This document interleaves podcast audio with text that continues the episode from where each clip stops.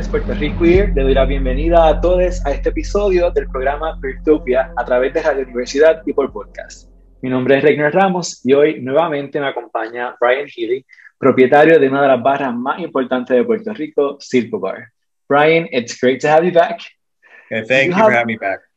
Do you have a lot of these conversations with researchers who want to talk to you about the bar? Because I've been hounding you for months. Well, you know, not a lot of people are always interested in the story. Uh, researchers per se, no, but in general, I get a lot of questions. So last time we spoke about Circo's origins and those early days, um, which I remember so well because it was one of the bars that I that first introduced me to the Puerto Rican LGBTQ circuit. So I would go to Crash on Wednesday nights, S Lounge on Friday nights or Saturday nights with my friends, until Circo opened, and then that's where everybody went. So, and when I say everybody, it is everybody. It, Circo puts San Juan on the map for gay tourists. Could you tell me about that relationship with tourism? Because if you Google gay bars Puerto Rico, Circo is going to be the first one that pops up. So, what was the strategy there? What's your relationship with tourism? Well, you know, it just sort of organically happened. I mean, you know, we wanted to draw the tourists, but what was most important for us is to draw the locals because without, you know, particularly in that kind of environment, people wanted to meet, you know, people who were visiting Puerto Rico wanted to meet Puerto Ricans. so it, it basically became, you know, uh, organically happened. Uh, plus, we we offered, you know, we offered something that people who were from LA, New York, or Miami could love and mm-hmm. people, of course, from smaller towns in the United States or wherever they may be. Uh, we had them from all over the world. Panama, you know, we we actually, I mean, I was being begged to open up a Circo in Panama City uh, by some guys who who would fly to Puerto Rico just to come to Circo. We had people regularly, you know, particularly people from the East Coast who would come down specifically to Puerto Rico. It really helped, I think, the the LGBTQ tourism market because people, you know, you could come out here and have a real sort of gay holiday, uh, which I mean, I don't understand. I, you would think that it might maybe because it was more of a fragmented thing or it was more limited. Uh, it, you know, uh, it, it, the other clubs didn't create that. I, I, I, mean, for example, I think with S Lounge, uh, though they had a good thing going, it would not be a place that I think tourists would normally gravitate to. It was outside the normal tourist zone. We were located correctly, uh, but no, we had a you know tourists were have been extremely important uh, clientele base for us, but we always were probably primarily focused on the we no, no we were always primarily focused on the local market. You say that's an interesting um, phrase. We were located correctly talk to me about the location because I think people might disagree there because um, from the interviews that I've done, people usually regard those kinds of streets, particularly in that area, as dangerous. They're poorly lit, there's lack of parking, there's people who steal cars or break windows and whatnot. Um, there's, it's also close enough to Ponce de Leon where you can find it easily, but it's still kind of dimly lit, obscure, it's outside of, of sight. So talk to me about location. What well, worked? it's interesting that you said that because there are certain, I mean, remember, it had always had uh, a history of having gay venues located on. Remember, we had juniors there for years, we had bachelors there for decades. So it had the history there. The second thing is, which was interesting that as an American didn't really dawn on me until people pointed it out, well, here here's the thing. I've been in Puerto Rico a long time. Puerto Rican. Well, here's the thing that kills me. Puerto Ricans will say that about something like the Placita or Circo, but then we'll go to the Watusi where I won't drive by at 40 miles an hour with my doors locked and my windows closed. So it's a real sort of, you know, a, a, a disconnect for me. But it was uh, so you have that history, but one of the things that a lot of people, particularly in the earlier years, you know, we had all, you know, we had the the, the kid bagging groceries at the Pueblo supermarket, and we had we had people who were well-known doctors and lawyers and people in politics and even people from the media that came to Circo. Uh, the media people couldn't couldn't really uh, sort of hide themselves, but the people who may have, not been as open about their sexuality in their regular lives actually found the location a positive for them. And then I go back to what I said earlier. We off, always offered strong security presence, which I think mm-hmm. people recognized, and particularly inside the building, they felt safe. We did not tolerate any sort of violence was an intolerable defense inside of Circo. That would get you, you know, it was interesting. People would be banned from Circo, and they didn't realize they were probably banned for the for for for the night because they had a little spat with their boyfriend, mm-hmm. or whatever, or girlfriend. Uh, but if you were violent, you were out. Okay, there were two offenses: open air drug dealing or being violent. So people knew that we would crack down on that, which made people feel very safe inside. Uh, I can I can assure you that uh, if you were to compare us against the other bars, we've never had a vi- truly violent incident inside the club uh, mm-hmm. versus the other ones, and whether they were in a maybe a more desirable location or not. Uh, but we always also made an effort to to uh, uh, try to provide a fair amount of parking. Right. Uh, certainly more than any. Put it this way: S Lounge had no parking. Uh, Crash had no parking. No parking. all you would get, all, all we got were parking tickets for parking at BK when we weren't supposed to be parking at well, BK because here, we weren't at that, BK. Let me just tell you, I think over after a number of years, the city of San Juan realized our importance for a lot of things, for tourism. Uh, we created a safe space. They saw that we operated very properly. We paid our taxes. I mean, I used to laugh. If I was so concerned about doing something wrong, why would I hire the police department to be most of my security? So mm-hmm. it was almost a, a, joke. So I think that people recognize these things.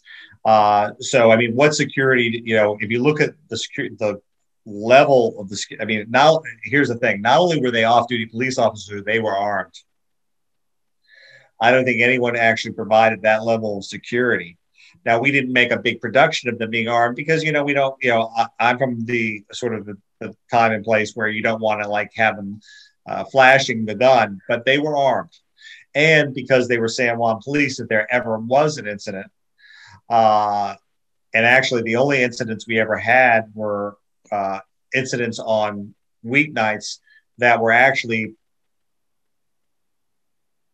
little little games played by our competitors because we've had various really interesting. Uh, our competitors tell me, have Tell me about that. What kind of games? Uh, I'm not going to mention the names of the competitors. Uh, one competitor sending the son-in-law over with a gun to try to kill me.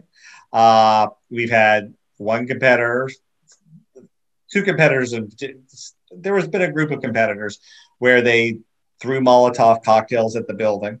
Uh, I remember that one. They, the same group of competitors, uh, tried to burn down Circo twice. Uh, the, the, fires lasted about, we saw it on the video, about 17 seconds.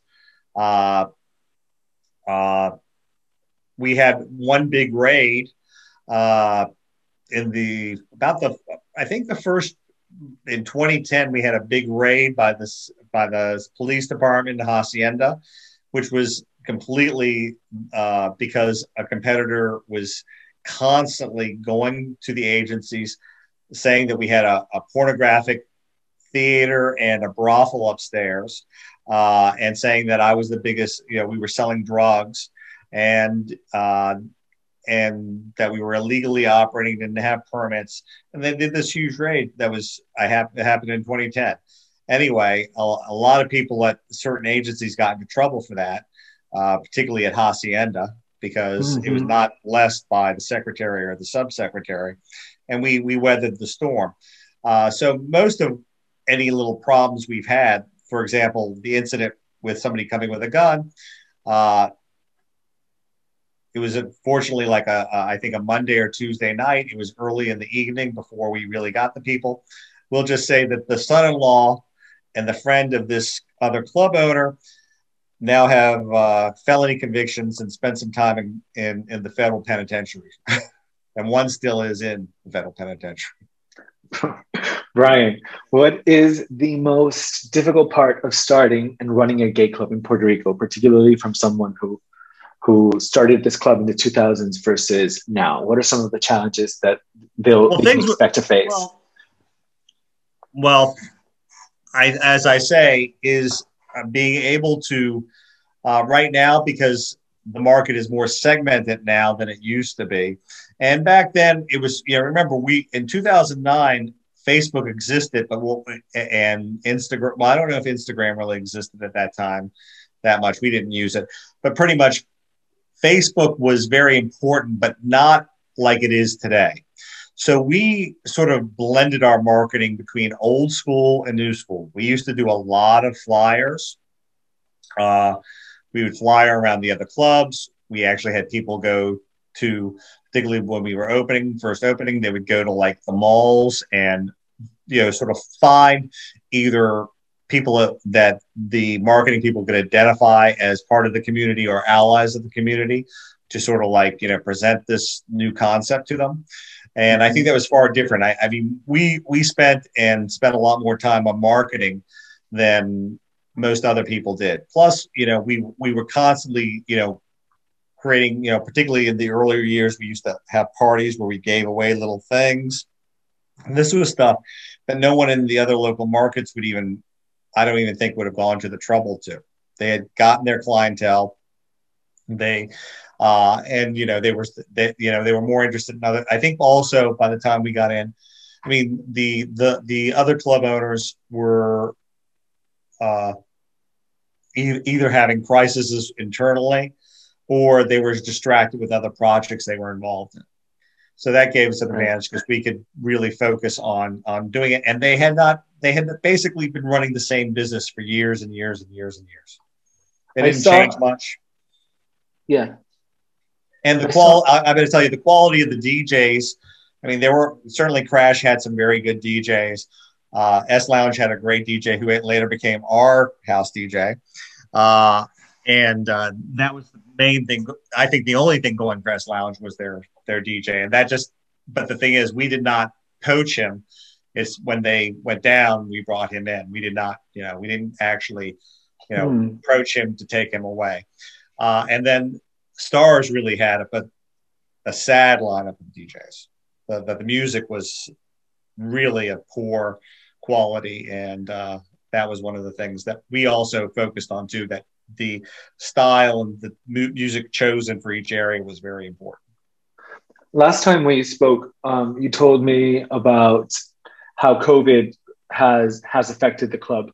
What can you tell me about Circo's plans in the coming months? Because rumors started flying around the island because they said Circo's closing and it was you were selling some of the items inside the club because you're redoing it. No, what's what's going well, on? Here, here's what came to our, our you know, okay, COVID came and we really thought we were we were going to be closed for about. I think we all thought this was going to last two or three months. mm. Much to our surprise, we're now in month 13, and so after the summer, you know, we did an evaluation. Remember, a lot of our refrigeration equipment and a lot of the equipment is aging. It's it's it's expired its lifetime period of usefulness.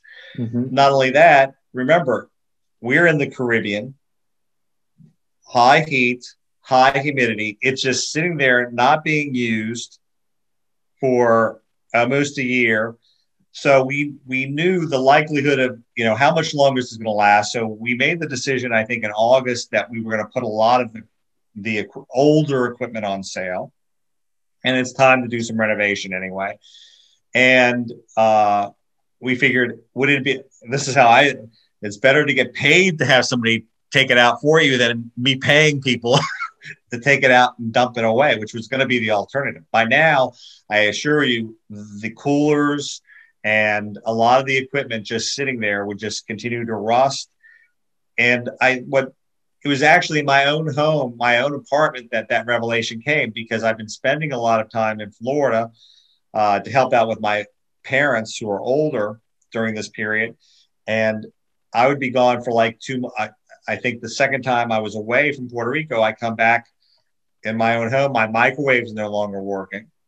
My mini split's no longer working. So those had to be replaced because if you don't use these things like refrigerators and air conditionings and so forth, they start to rot. You need to, it's like a car. If you just let it sit there for three years, it's not going, you're not going to start it up and it's going to start again. So yes, we, we are, the thing is, is we, we, we have the plans in place when we're going to be able to pull the trigger on the plans is still yet to be unknown because as I said, we thought this whole thing was going to last two or three months. I thought it was going to be have a nice little break. it's been a much longer break than I ever it has been. Absolutely. And, so we have these, we have plans in place, and uh, these plans are they are they changes to the actual spaces themselves? Uh, cosmetically, uh, cosmetically and equipment wise. The equipment wise, you wouldn't you don't know whether they're uh, if the refrigerator is two years old or, or 10 years old. So we're going to get brand new like coolers and, and ice bins and so forth. So all that's on order. We also are uh, going to make a couple other changes. Uh, we are going to be putting in a little kitchen uh, so that the, if something like this happens again in the future, that we do offer some food so that at least on a limited basis, we might be able to run the, the video area and the outdoor area we certainly wouldn't be able to open the disco because, I mean, let's face it, you can't have social distancing in a disco. Right. And then in terms of, you mentioned cosmetics changes. When people walk back into Circo, the day that they do walk back into Circo, do you think that they're going to expect something new or do you think that they're going to want to come home to that familiar place that they left months ago or years ago? Uh, I think people, I think I think every business in the COVID era is going to have, know, people are looking, they need something fresh. You know, they want something fresh. Uh, now, the thing is that we have, we spend the amount of time that I and others spend, like we, we actually did a fairly major renovation of the video bar about right after Maria. And, and we were, you know, we want to be very, we we're very careful on what we want to do because we don't want to, we don't want to damaged the essence of Circo. So, uh, you know, I, I, I've been in Puerto Rico a long time. The story I'm going to tell you is going to give you an example. There used to be something at the at Banco Popular Center called the Bankers Club. Bankers Club was a wonderful place that business people would go and have lunch and dinner and and gather to socialize. And in its day, it had in its original format, it had uh, a very clubby feel, you know, almost like a, you know, a, you know, sort of like with library shelves on the, the wall and leather seats, you know, very sort of, you know, from the movies type sense. They brought in a new general manager who turned it into a Marriott restaurant that you could have gone into 400 places worldwide. Mm-hmm. sort of almost with IHOP feel. You know? And it, it, went under. So, like for example, one of the things that I and I even told the a junior when we opened up and junior was having some impact by us. Junior tried to copy us, but he didn't. He it, the space wouldn't allow for it, nor did he have the. I'm not trying to be criticized. And I said to him, the beauty of juniors is juniors. Don't touch juniors. It's sort of like like Tia Maria's. Don't touch Tia Maria's. Tia Maria's is the type of place that you don't touch. You don't do you just fix the toilet. and that's the great part about it. You people want that sort of age five. Circo needs a little bit more forward thinking and has to, you know, it's a nightclub, so it needs to evolve over time. Right. So, you know, we we're we're we're pretty much finalized on everything, but you know, I don't want to pull the trigger till I know we can actually reopen. And re- right. being told we can reopen with 20 or 25 percent we we will not reopen at that level. Uh, it, it, you know, the, the, the whole bar, you know, if you can fit 100 people in, people would rather you fit 200 people. it's, you know, so as long as social distancing is restrictive like it is. And the other thing is, is I feel that I have a social duty and I know other owners might not, and I've seen this particularly in the States where uh, I don't want to be a contributor. I, you know, I would want to have a business that people act recklessly at and potentially affected somebody who was immunocompromised or something uh, because the safety protocols were not in place. And I and I I really think you know one of the things that's sort of allowed. Fortunately, in Puerto Rico, we they've they've kept good control. But where I think the weaknesses have been is the chinchorros, where they really should have been closed because they're really bars. But the fact that they sell some empanadillas or something like that, they've been able to open. I think that's been at least among the. I mean, people blame the the tourists, but that doesn't explain where there's outbreaks in Jayuya. Okay, the tourists aren't going out in droves in Jayuya. Uh, so the thing is, is that's one of the other things that you know I'm going to wait until it's safe to reopen for not only our clients but our staff, and the fact that we can create the environment that people want, which is something with you know it's it's a it's a coming together of a lot of people for interaction. It, it, it's not you know having a table every six feet. You really, you know, some bars in, in other parts of the country, they what they did is they put tables every six feet. I just don't see that working for us. Right. Could you, and this is probably a huge question that might not have an answer, but I wanted to throw it out there anyway. Um, and like I mentioned before, Circo is like the most famous club in Puerto Rico, and particularly among people who are in their uh, late 20s, 30s, early 40s. How would 50s. you say, and 50s, how would you they say might not be going Circo, out anymore, but yeah. How would you say that Circo contributed or changed queer culture in Puerto Rico? Uh, in the early years, it created sort of like almost uh, a real gathering point, uh, almost a community central point of gathering where everybody came to Circo. Uh, as I say, you had all segments or or little segments of the LGBTQ community, uh, and it also uh, for many years attracted a lot of gay friendly allies. I mean, and I, and I and I often am told this by other club owners because when when this is all over, a lot of the clubs in the straight market are not opening they're not reopening. Uh, I won't get into the owners or anything, but uh, you know where if you're not into reggaeton as you know the soul, your you know that kind of environment, where do else do you go? in Puerto Rico, there is no environment. Even these uh, clubs that have the club that opened up at uh, the La Concha is catering to the reggaetonero crowd. Uh, because that's the only, you know, to get the kind of spending that they want, that's, you know, they need that dynamic. So, you know, we, we, we were, we basically, you know, were a club that pretty much invited the, that was, had the entire LGBTQ community come, plus a lot of the gay allies come. I mean, it, it, it, you know, maybe I'm older than a lot of people, but it used to kill me because I'm from an older time where somebody we would have a young client come in who knew who I was and particularly knew our manager Bruce, who who, who was well known in the community, and they would come and introduce their their mother to me. They'd bring their mother to the club. I thought to me, it, it, it was an incredible thing because it, it shows how much things have changed. I would have never dreamed of bringing my mother to a club and they're out there with their their sisters, like maybe their two sisters, their mom. I've even met grandmothers. People have brought their grandmothers to Circo. I, I think that's amazing.